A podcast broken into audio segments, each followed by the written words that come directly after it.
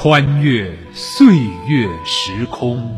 毛主席跟周总理他们的感情都非常深。毛主席看总理身体不好，是毛主席把自己的沙发叫我们抬来送到总理那去。拨开历史迷雾，说嘛我不抵抗，那不能，我们打不过人有什么？那你抵抗了，你要挑拨社会，他就说赖你。揭秘风尘史实，评说风云人物。老林说旧闻。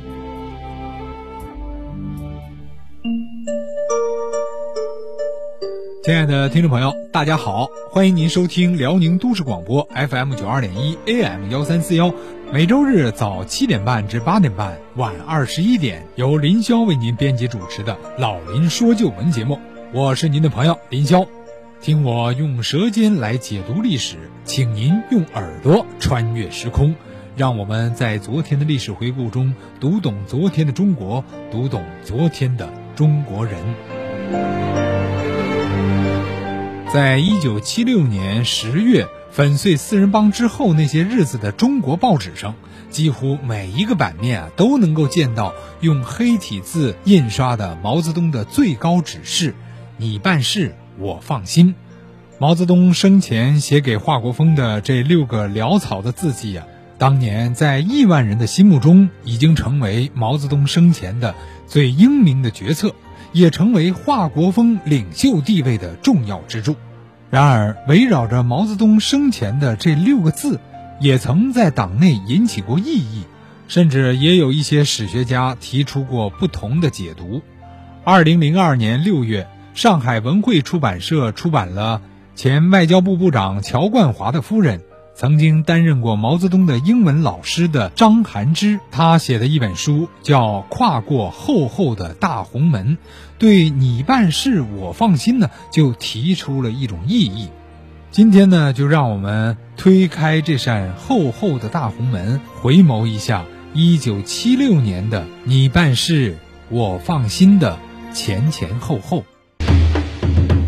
一九七六年四月。毛泽东病中会见了新西兰总理之后，向陪同会见、顺便汇报工作的华国锋写下三句话，其中最后一句“你办事我放心”成为华国锋日后在党内确立领袖地位的重要支柱。后来这六个字引起了怎样的争议？此话后面还有另外的隐情吗？江青被审问时说此话后还有六个字是真实的吗？请听老林说旧闻。你办事我放心的前前后后。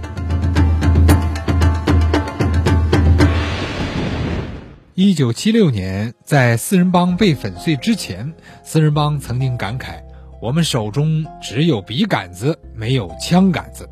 四人帮啊，感觉到很难从华国锋和叶剑英的手中夺到军队的指挥权。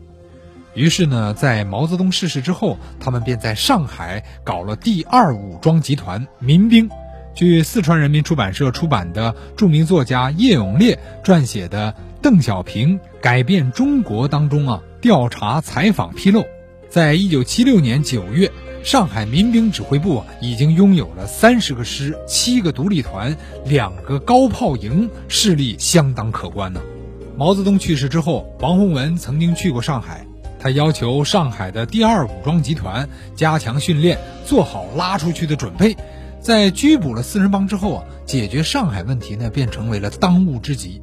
十月七日清早，华国锋和叶剑英商量之后，决定让汪东兴出面，打电话给中共上海市委书记马天水和上海警备区司令周纯林。当天下午，马天水是满腹狐疑，和周纯林一起飞往了北京。马天水一到北京的京西宾馆，便被软禁了起来，而周纯林呢，则被接往了李先念那里，因为周纯林曾经当过李先念的警卫员。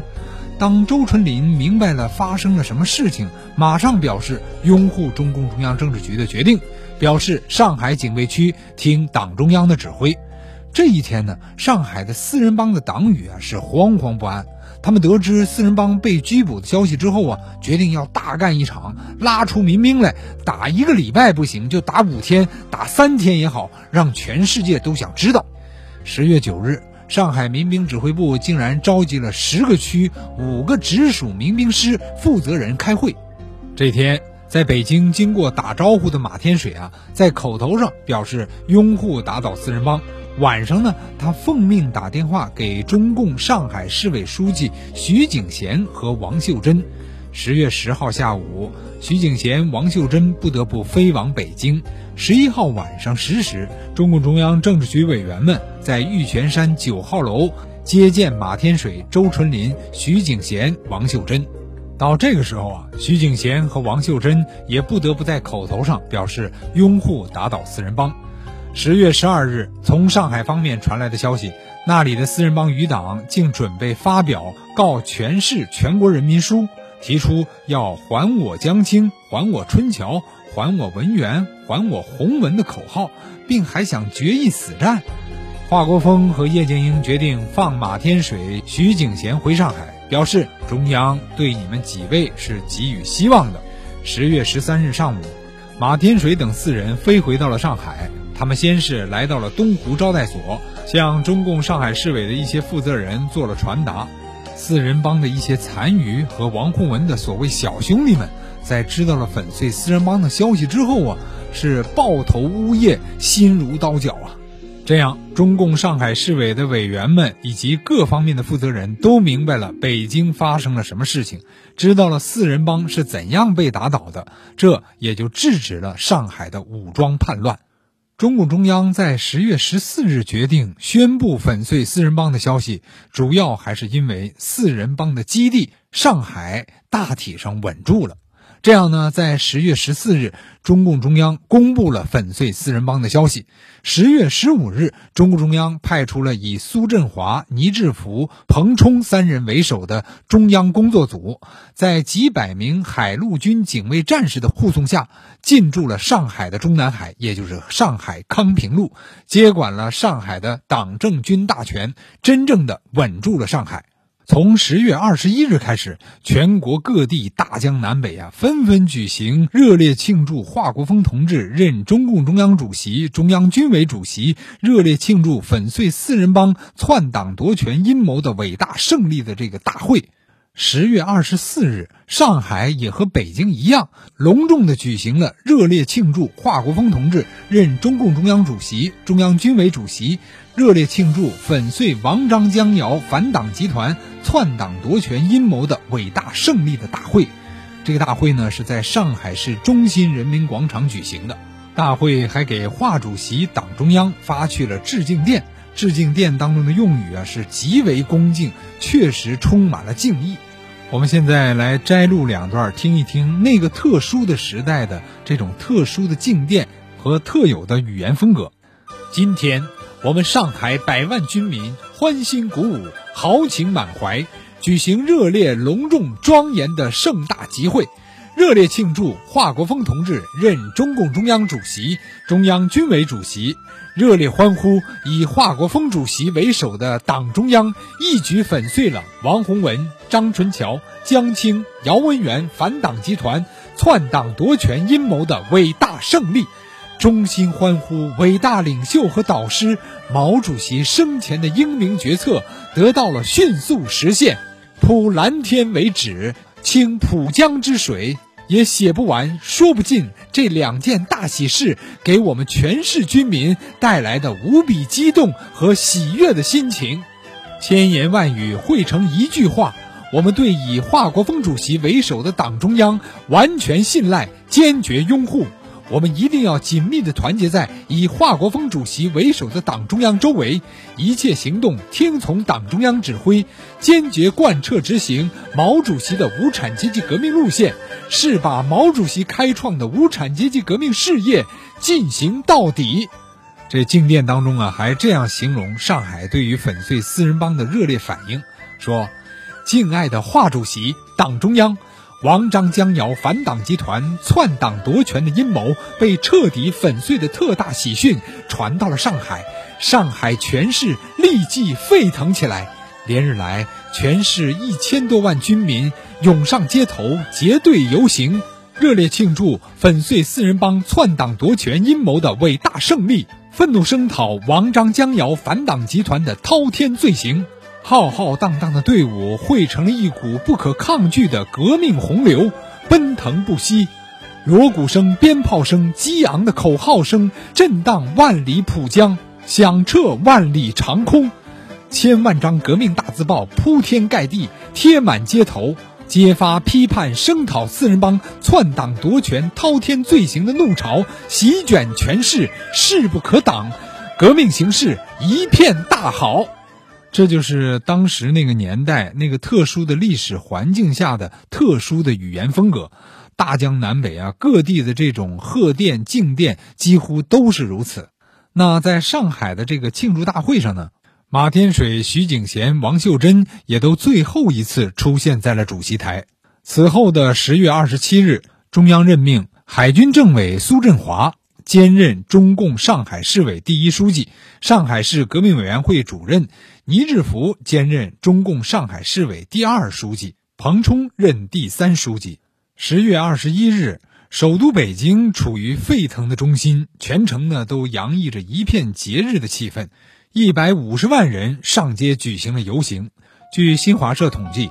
二十二日人们又冒雨上街，两天来参加游行的群众已经超过了三百三十万人。二十三号参加游行的群众已经达到五百八十万人。当时的北京人口是八百万人，半数以上的人参加了大游行啊。新华社是这样描述北京的大游行的：天刚亮。游行队伍的锣鼓声、鞭炮声、口号声便响彻了全城。一队队工人、人民公社的社员、人民解放军指战员、机关干部、革命知识分子、街道居民、红卫兵、红小兵以及各界人民群众和爱国人士、台湾省级同胞，源源不断地涌向天安门广场。全天共达二百五十万人，他们抬着毛主席的巨幅画像。高举着红旗和彩旗，不断振臂高呼，热烈庆祝华国锋同志任中国共产党中央委员会主席、中国共产党中央军事委员会主席，打倒王洪文、张春桥、江青、姚文元反党集团。扩音器里，还不断的播送着伟大领袖毛主席“大海航行靠舵手”，歌唱伟大、光荣、正确的中国共产党。歌唱祖国三大纪律八项注意等等歌曲，整个天安门广场和东西长安街上成了欢乐的海洋。十月二十四日，北京大游行进入到最高潮。下午三时，百万群众云集在天安门广场，隆重的双庆大会就在这里举行。这是华国锋作为中国的新领袖，第一次在万众欢呼声中登上了天安门。虽说在一个月前，他曾经在一片凝重的气氛中，在天安门广场主持了毛泽东的追悼会，但那时他的身边站着的是王张江姚四人帮，他的领袖地位尚未确立。而今日的天安门却是以彩旗代替了上月的黑纱，以欢声笑语代替了上月的悲伤啜泣。当时，中央人民广播电台又一次转播了这一盛会。时任中央人民广播电台台长的杨正全在回忆这段往事的时候，心情却并不轻松。对这次转播呢，我们没有先例。过去毛主席在的时候要做东方红，那么华国锋出来做什么？他们也议论，那我们也在考虑。大家说是怎么着怎么着，后来最后的还是选的那个歌唱祖国，那别的都不好选。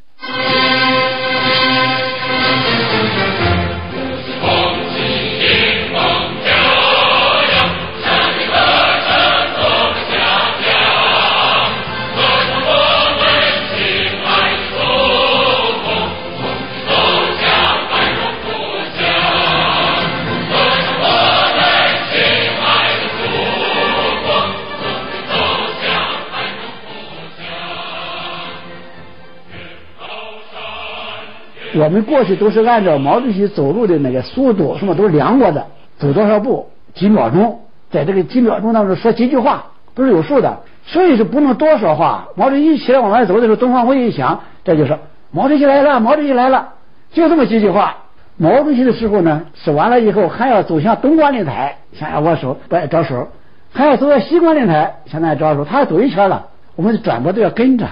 当初想这个华国锋刚刚走，他可能不会这样，人觉得他还没有这个威望，这个权威不够啊，是吧？但是不会是这样。我们原来设想，华国锋走到这个前面台子上之后，等庆祝大会完了，他就退回去了，我们的转播就结束了。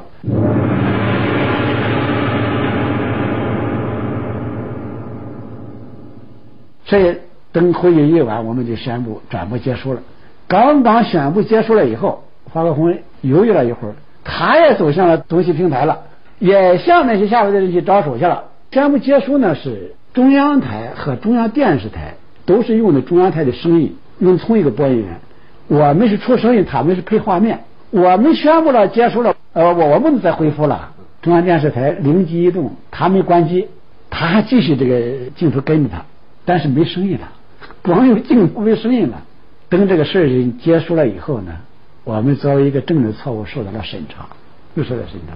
你为什么提前宣布？为什么没有继续转播？为为什么又造成了中央电视台没有声音？这是一个政治性的差错，又受到了检查，又又受到审查，这也是个小插曲。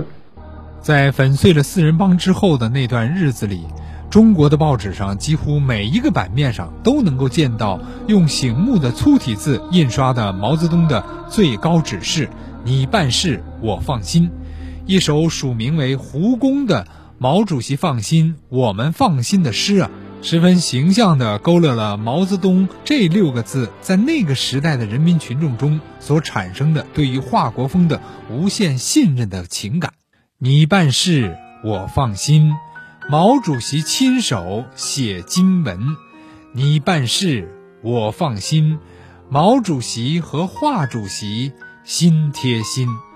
毛主席放心，全党放心，全军放心，全国人民皆放心。啊，后面还有很长啊，在这儿我就不念了。其实呢，这首口号式的用语啊，没什么诗意。不过呢，这种情绪确实体现了那个时代人的特有的心情。